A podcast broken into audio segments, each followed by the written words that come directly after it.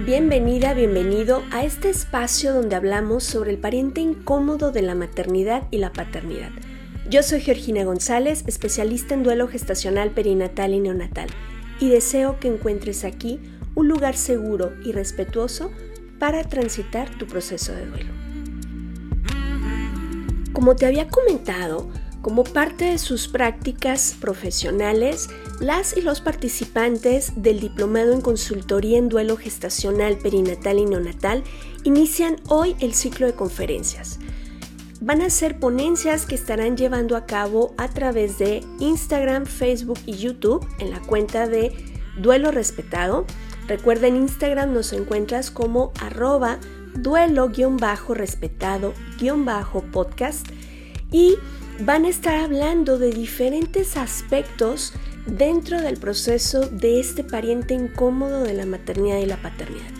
Iniciamos el día de hoy y terminamos el 27 de abril.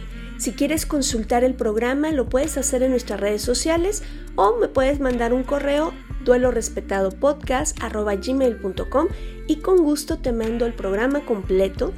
Es abierto al público, no tiene ningún costo y bueno, quedarán grabadas por si en el momento no puedes por tema de trabajo o por diferencia de horario, no puedes acompañarnos en vivo. Bueno, pues podrás ver las grabaciones de estas maravillosas conferencias que están preparando estas alumnas y alumnos de la primera generación que saldrá de consultores en duelo gestacional perinatal y neonatal.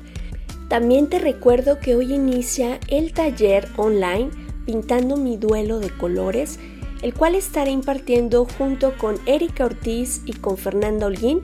Hoy iniciamos 8 pm hora de Ciudad de México. Son 5 sesiones, 6 sesiones, perdón. Son 6 sesiones que tendremos durante esta semana y el próximo lunes, acompañándote a través de diferentes herramientas y recursos para poder resignificar el proceso de duelo. Si te interesa participar, aún el día de hoy puedes inscribirte. Recuerda, puedes contactarme por redes sociales o puedes enviarme un correo, te lo repito, duelorespetadopodcast.gmail.com y formar parte de este taller que va a estar espectacular. Oigan, recuerda que si te gusta este proyecto, si te gustaría seguir apoyando para poder llegar a más personas, para poder hacer otro tipo de actividades como capacitación, como eh, trípticos para llevar a hospitales eh, y algunas otras actividades que puedes apoyarnos desde donde te encuentras eh, a través de donaciones que puedes hacer con los botones de pago que están en SoundCloud y en YouTube. hay un botón de PayPal. donde tú puedes donar, no hay donación pequeña, de verdad que todo suma, todo nos ayuda y bueno, voy a aprovechar para dar las gracias a la familia Flores Gómez, a la familia Aguilar López, a la familia Barajas Toledo y a la familia González Hernández por sus aportaciones. De verdad, para nosotros eh, es, de gran apoyo eh, para poder seguir difundiendo este mensaje y poder llegar a más personas. Gracias, gracias, gracias. Y si te gustaría cooperar con este proyecto, ya sabes dónde puedes hacer tu donación. Esto es Duelo Respetado.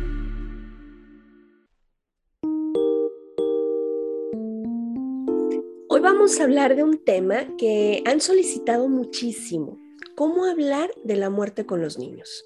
Y para esto nos acompaña mi querida Laura Mejorada, ella es psicóloga, cuenta con un máster en psicología clínica, tiene una certificación en educación emocional y cuenta con la formación como tanatóloga infantil.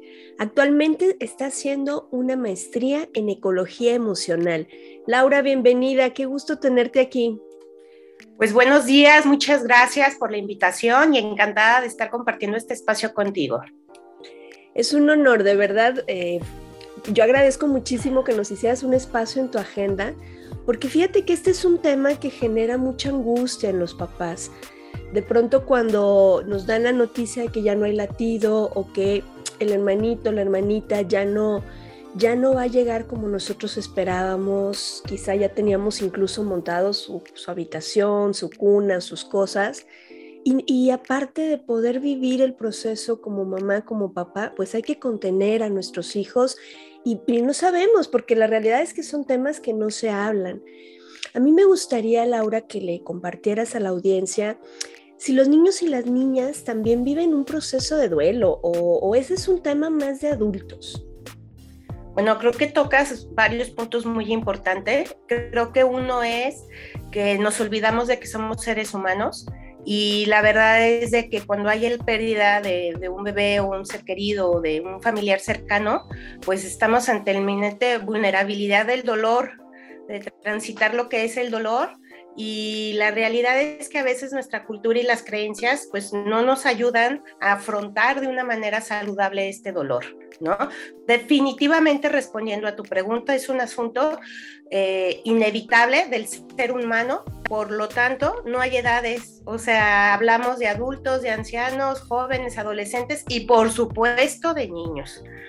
¿No? O sea, los niños no por ser niños o ser pequeños, entre comillas, este, los podemos infantilizar o sobreproteger o hacer a un lado creyendo que al no hablarlo eh, no van a sufrir o van a evitar ese dolor o simplemente van a evitar este, dar el reconocimiento de esa pérdida como si no existiera o no hubiera pasado nada, ¿no?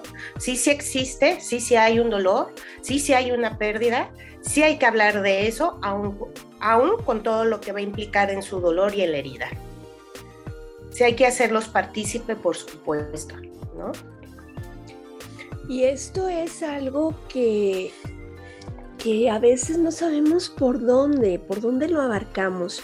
Y en este afán de proteger, queremos evitarles el dolor, ¿no? Y, lo entrecomillo porque, bueno, ¿quién puede evitar el dolor si viene como parte de la vida? ¿Cómo dar la noticia a, estas niñas, a estos niños, pues que están anhelando la llegada del hermanito o de la hermanita? cómo lo pueden abordar? Ok, pues mira, es necesario que hablemos con ellos para empezar sin miedo y con toda la naturalidad, entender que hablar de la vida y de la muerte es algo tan inherente como lo es respirar. Entonces, tenemos eh, que validar lo que es, el sentimiento que surge con esta experiencia, ponerle palabras a lo que se está viviendo en este momento, tanto en los papás como en los hermanos aunque es fundamental que tengamos en cuenta su edad a la hora de tratar este tema, obviamente haremos adecuaciones en el lenguaje para hablarlo con un niño de dos años o de un año, con un niño de cinco o seis años, a uno de ocho nueve, a un adolescente o a un adolescente que vaya 17, 18, que ya está en su vida joven adulta. Este, ¿Qué es lo que sucede cuando a los niños no les decimos la verdad? Em, puede, lo único que vamos a lograr es que el niño evite hablar de ello, eh, ya que ve que los mayores no lo hacen, entonces por lo tanto hablar de eso significaría algo malo. Entonces evitan tocar el tema para evitar el sufrimiento en los otros. Si los adultos aparentan estar desbordados, los menores pueden querer proteger a sus padres y no hablar para no generar más angustia. Es decir, los hijos se convierten en los cuidadores de los papás. Entonces, no podemos delegar ese poder en nuestros niños porque los niños que sí están vivos no son los que sostienen a los adultos, sino al revés. Un papá, por más vulnerable y dolor que esté pasando, será el adulto y el mayor y él es el que da esa contención desde su dolor a su hijo. Por lo tanto, no hay recetas y no hay forma de equivocarse cuando se habla desde el dolor y la experiencia que está viviendo y reconociendo el dolor que está viviendo el padre de familia y el resto de los miembros de la familia.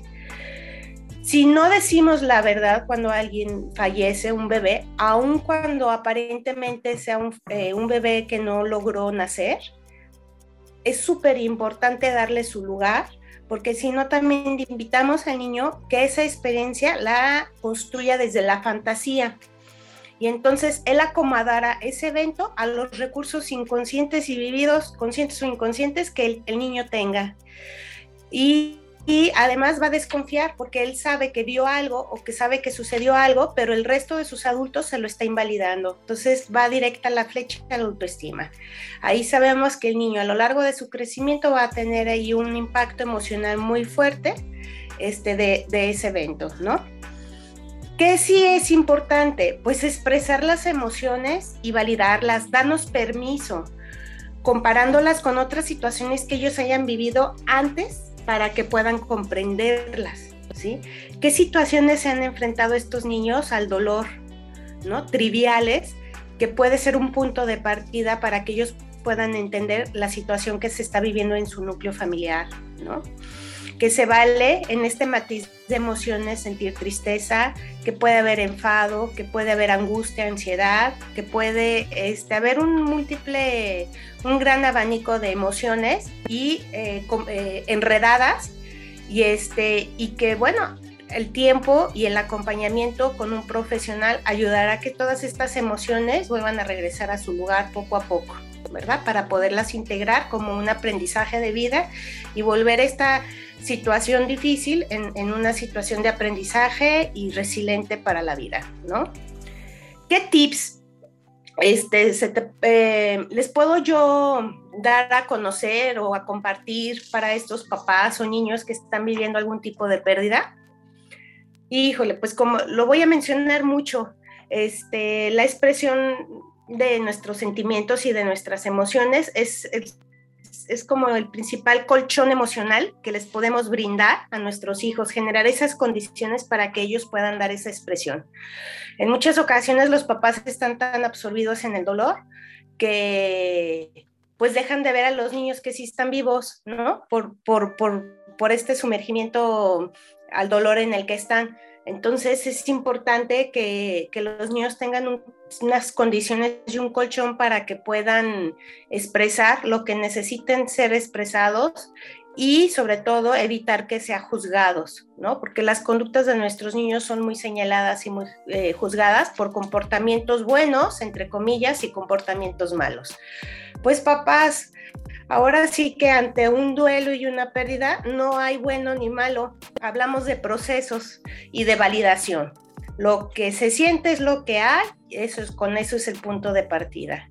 No hay recetas, hay mucha información teórica que nos puede ayudar a procesar la información, pero no garantiza que se viva dentro de lo que se tiene que vivir un proceso para elaborar un duelo de una manera más saludable y funcional para la persona y para la pareja o para en el rol de mujer, en el rol de padres, en el rol de pareja, en el rol de mamá, papá, etc., ¿no? Con, con todos los involucrados. Sí hay tips que podemos considerar, este, como para revisar dónde estamos y monitorearnos y ver si el tipo de acompañamiento que estoy dando pues es de, primeros auxilios, una curita que nomás tapa la herida o realmente me estoy yendo al origen de la herida para que no, no se cicatrice desde origen y no se infecte más adelante, ¿no? Entonces, eh, pues, ¿qué tipo de tips les podría yo compartir con la experiencia? Bueno, pues eh, realizar, por ejemplo, hay actividades muy de verdad, muy sencillas. Yo lo único que sugiero es que todas estas actividades siempre sean bajo la luz y el acompañamiento de un profesional de la salud y desde un marco ético y, y sobre todo muy respetuoso y validando el proceso de duelo de la familia. ¿sí? Pero tenemos actividades desde realizar una ceremonia de despedida en casa, hacer una reunión familiar para hablar del dolor y de lo que es la pérdida de ese ser humano, este, hacer un álbum de los recuerdos o de, en su momento de las expectativas que se habían generado. En muchas ocasiones compran hasta, es muy doloroso porque ya tienen toda una recámara, muebles y está como ya todo puesto en cosas y en objetos, toda la simbología de la llegada tan esperada y por alguna situación no se logra, ¿no? Este, también se pueden hacer, además de los álbumes de recuerdos, se puede hacer un día de conmemoración, se puede escribir una carta, se pueden manejar objetos simbólicos para integrarlo como parte del sistema familiar, este, pero sobre todo lo más importante es no ridiculizar ni cuestionar los sentimientos que vayan a surgir de los niños y padres de familia que están viviendo esta pérdida.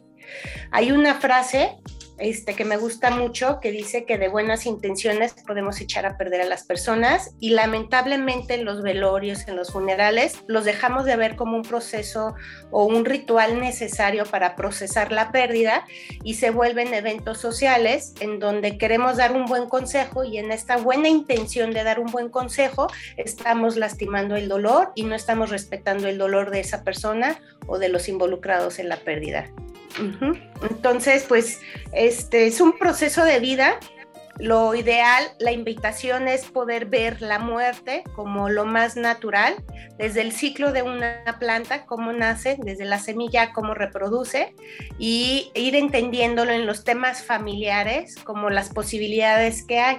En la medida que pongamos estos temas para hablar con nuestros hijos como parte de la canasta básica, les estamos dando recursos internos y se vuelven más resilientes para en el momento que se tenga que vivir la pérdida, ¿no? O, y pérdida puede ser desde el bebé, como tú bien lo mencionas, o pérdida de cualquier tipo, porque puede ser incluso hasta la de, hablando en caso de niños, pues puede ser incluso hasta la de una mascota, ¿no? Que se vuelven un, es un ser humano, o sea, es un ser vivo impresionante cuando hay una pérdida de un bebé y llega la presencia de un animal y, ¿no? De una mascotita y todo esto. Entonces hay muchos simbolismos alrededor de todo este proceso de duelo que puede ayudar a la elaboración, ¿no?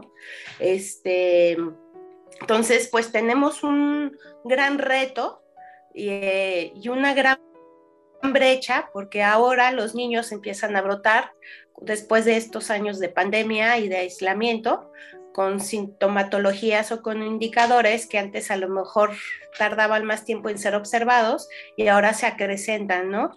Y tenemos niños que, que a lo mejor por estas mismas cuestiones fueron privados de sus procesos de duelo, lo más saludable en estos rituales, y fueron como separados ¿no? Como, como eh, fueron aislados. Entonces, y se pretende que, que lo racionalicen y que vuelvan a sus rutinas como si no pasara nada, cuando en realidad sí, sí existió, ¿no?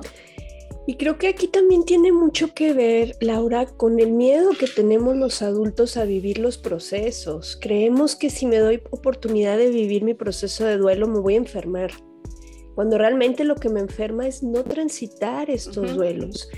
Y algo que escucho yo mucho en consulta es, yo tengo que estar bien, que mis hijos no me vean llorar, que no me vean expresar emociones eh, porque su hermanita o su hermanito no está.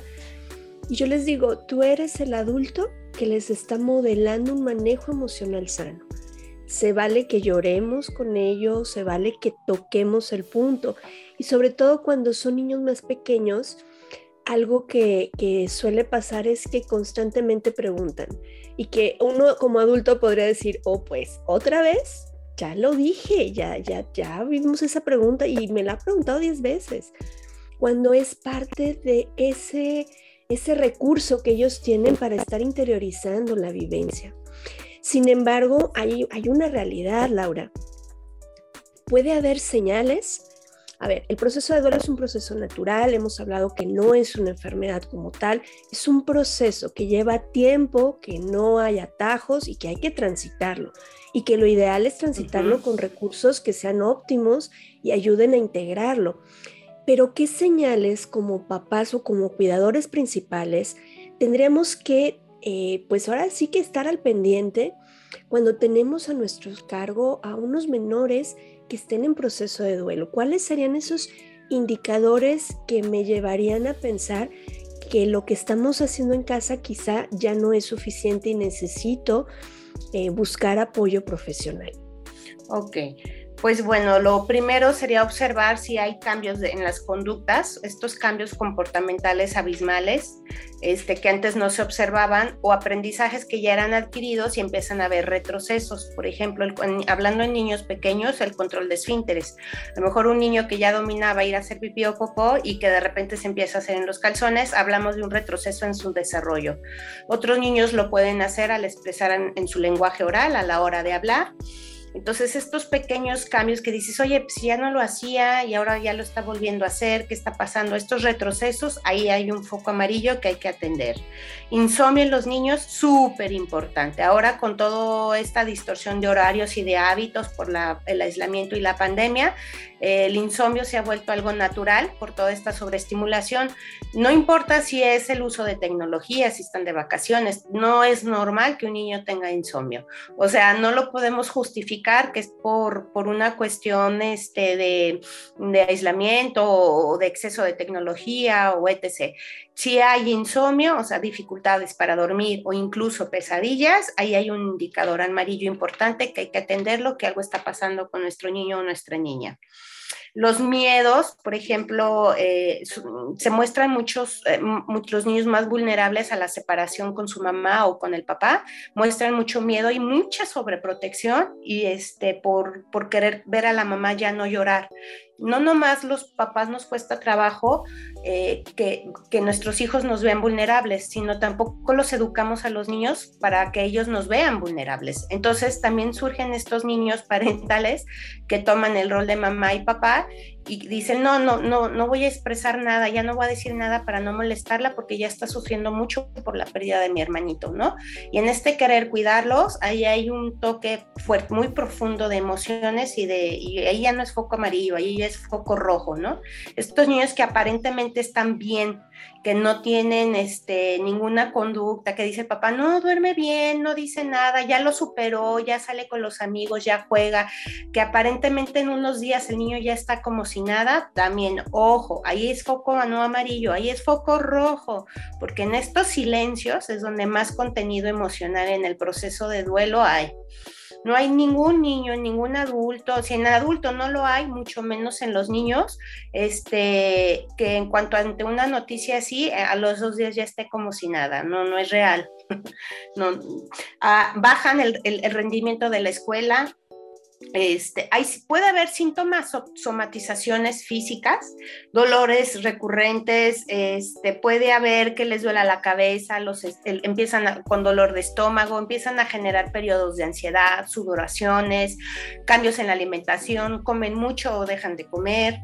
Uh, puede también ver este, incapacidad para recuperar las rutinas, o sea, no se sienten motivados o o, hay una energía como muy excitada, muy exagerada, como con mucha adrenalina y no paran y no paran y no paran. Ambos son picos y vuelvo, son, siguen siendo focos amarillos y focos rojos. ¿En dónde hay que poner atención? Donde se presente dentro del duelo por lo menos dos de estos y que vayan acrecentándose o incrementando el síntoma. Por ejemplo, si yo observo que mi hijo no está motivado y tiene problemas para dormir, ¿a qué me espero? O sea, ya, suficiente. Vamos buscando un espacio, insisto, que sea con una ayuda, eh, con un especialista en niños, acompañan, que, que tengan los recursos al especialista en duelo, porque luego recurren a personas no formadas ni capacitadas éticamente y entonces les dan una serie de recetas y lejos de ayudar, estorban mucho el proceso de la sanación. Efectivamente, sí hay niños que se recuperan de un proceso de duelo mucho más rápido que a veces en el adulto. Es lógico. El adulto trae toda una historia de vida que hay que trabajarla en, en, esta transición del duelo, que el niño está en construcción, ¿verdad? Entonces un niño que se le da los recursos para vivir un duelo probablemente va a tener un ritmo diferente, pero aún así no garantiza no hay tiempos definidos, este, no podemos, ah, eh, no quiere decir que si el niño procesó el duelo a sus seis años, a los 15 años no le vaya a afectar. Puede ser que en la adolescencia haya algún evento que lo, que lo vincule a este otro evento. Entonces aquí es cuando hay que entender a los papás que por favor vean la muerte, aún con todo su dolor, que la miren como, como parte de la ley de la vida y que lamentablemente les tocó vivir ese trago amargo, pero que tienen la posibilidad de estancarse en el sufrimiento o volverse resilientes como familia y transitarlo lo más dignamente con el dolor que implica transitarlo, ¿verdad? Y eso es lo que se le transmite a los niños. Y fíjate. Definitivamente, pero los síntomas, si te fijas, los indicadores son muy claros, son, son muy observables, ¿no? Y fíjate, Laura, ahorita recordando, creo que como siempre la prevención, ¿no? Nos esperamos hablar de estos temas eh, hasta que ocurre, hasta, que, ocurre un deceso. Si tú lo ves en una reunión, si lo platicas en algún lugar, la gente te calla y te dice, no, no, no hables de eso, no la traigas. Alba Payás nos dice que el hecho de hablar de la muerte no significa que va a llegar. Y el hecho de no hablar de la muerte no significa que entonces ya no, se va a presentar. Entonces, creo que deberíamos de, trabajar también la cultura de hablar de este tema, de normalizar que es parte de la vida, que no somos eternos. Y, y con los niños, darles la posibilidad de observar la naturaleza. Hace, hace días que nuestra gatita falleció y que bueno, era un integrante de la familia sumamente importante. Y todos estuvimos, los cuatro estuvimos ahí con ella, los cinco con nuestro, nuestro otro gatito, su pareja. Y mis hijos vieron, ¿no? Cómo fue su último suspiro, cómo se fue en paz y lloramos y nos abrazamos. Y aún así, cuando en esta casa es normal hablar de vida y muerte, eh, el más chico de seis años me decía, mami, yo creí que tú de adulta no llorabas. Cuando nos ha visto llorar, cuando sabe que es natural. Entonces, no asustarnos ante estos procesos, porque lo más lógico sería decir, pero ¿cómo? Pero si esto lo ha visto, esto es normal aquí, ¿por, qué es la necesidad? Siempre sus preguntas van a ser en función de esta necesidad interna que tienen de poder acomodar estos desajustes. Pero creo que necesitamos perderle el miedo a hablar de la muerte, a hablar de lo que sucede, a dejar las cosas en orden, porque de pronto creemos que somos eternos. Laura, como siempre el tiempo aquí avanza rapidísimo, yo estoy encantada, pero para poder cerrar este, este espacio de esta sesión, que seguramente vamos a tenerte como invitada en otros, en otros episodios, a mí me gustaría que, ¿qué mensaje les darías a las mamás y a los papás que están iniciando su proceso de duelo y que no saben cómo sostener o no saben si lo que estoy haciendo es lo suficiente para acompañar a mi hija, a mi hijo en este proceso de duelo familiar también. Sí, híjole, pues mira, eh, lo primero que les, les diría sería recordarte a ti, mamá, papá, que no eres todóloga ni eres perfecta. Pedir ayuda está bien y es muy válido no están solos y hay redes de acompañamiento para que no vivan el proceso solos. Lo segundo que les diría es que cuando estás viviendo una pérdida, no hay palabras suficientes y basta con aceptar el dolor que se está viviendo como familia y darse espacios para expresarlos. Ese es el primer paso, validar lo que está sucediendo y ponerle nombre. Está bien mostrar debilidad y dolor. O sea, está bien eh, quebrarse y decir, ah, esto está pasando y no, no estoy bien y necesitamos ayuda, yo como mamá, como papá y como familia, ¿sí? También es importante tener en cuenta a los niños en este proceso, por lo tanto, validar sus emociones. No los puedes dejar a un, aparte o a un lado. Y ellos ya están, los hijos que ya están, ya están, ya están en el barco. Entonces, no los dejes a un lado, no dejes de ver por el dolor a los que sí están vivos, porque a veces nuestra mirada se enfoca solamente en el sufrimiento de ese dolor y dejamos de ver lo que sí es. Entonces la invitación es mirar tanto a nuestros hijos que sí están presentes y vivos como a los que en ese momento están ausentes, por lo que se está transitando un proceso de duelo para una eh, familia que está viviendo esta situación, no hay una respuesta correcta o incorrecta, no hay fórmulas, no hay manera de que lo hagas bien o que lo hagas mal, papá.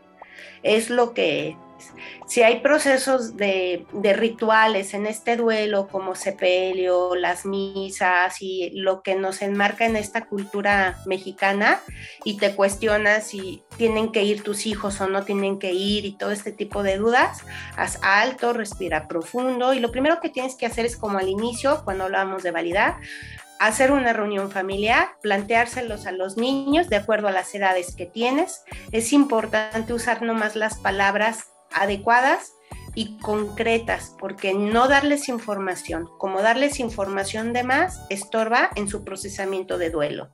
Y los haces partícipes y si ellos quieren participar, los incluyes en el proceso y si ellos piden un espacio diferente, lo respetamos y buscamos las condiciones para que tengan su espacio.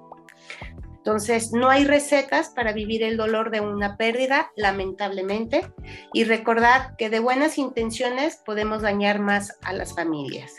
Son tiempos de que abracemos nuestro dolor de manera responsables y acompañados de un profesional desde un marco ético súper importante.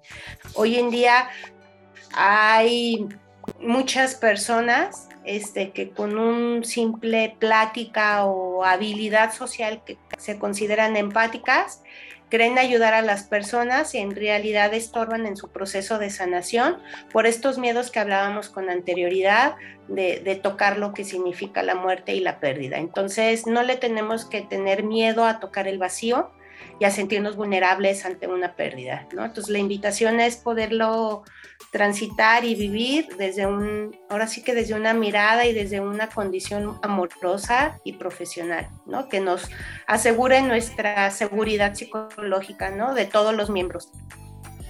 Y pues bueno, como hablamos de niños, nada más rapidito, yo sé que el tiempo está corto y limitado, hay unos cuentos fabulosos, hay mucho material concreto, hay metáforas e historias hoy en día, hay mucho eh, cuento lúdico que puede servir de apoyo y a veces los niños tienen una manera de procesar maravillosa, no a veces, la mayoría de las veces nomás necesitamos la condición, el espacio y recurso y la contención del, del adulto, ¿no? Entonces, dentro de estos cuentos, pues la invitación es que adquieran, adquieran un cuento de acuerdo de la edad de su niño.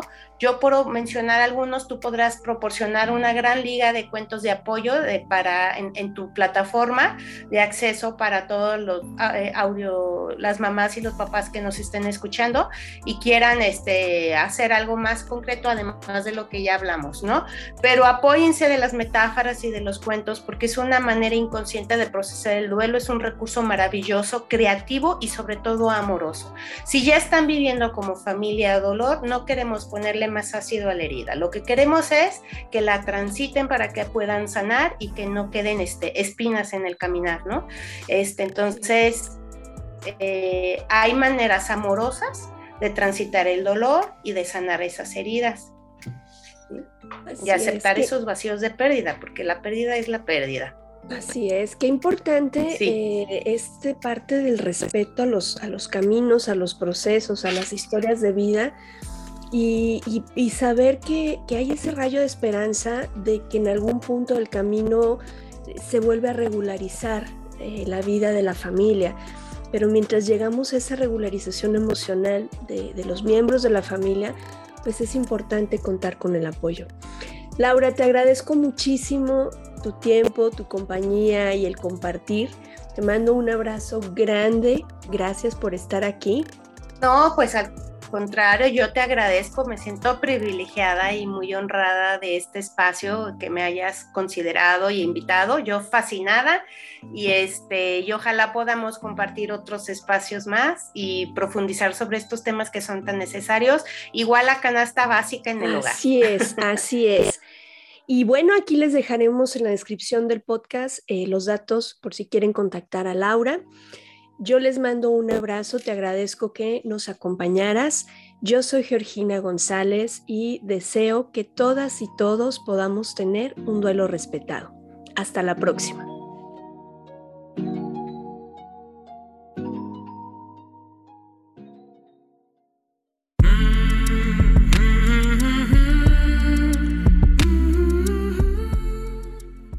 Programa es producido por Georgina González y Carla Rodríguez y narrado por mí, Georgina González. Recuerda seguirnos en redes sociales como Duelo Respetado.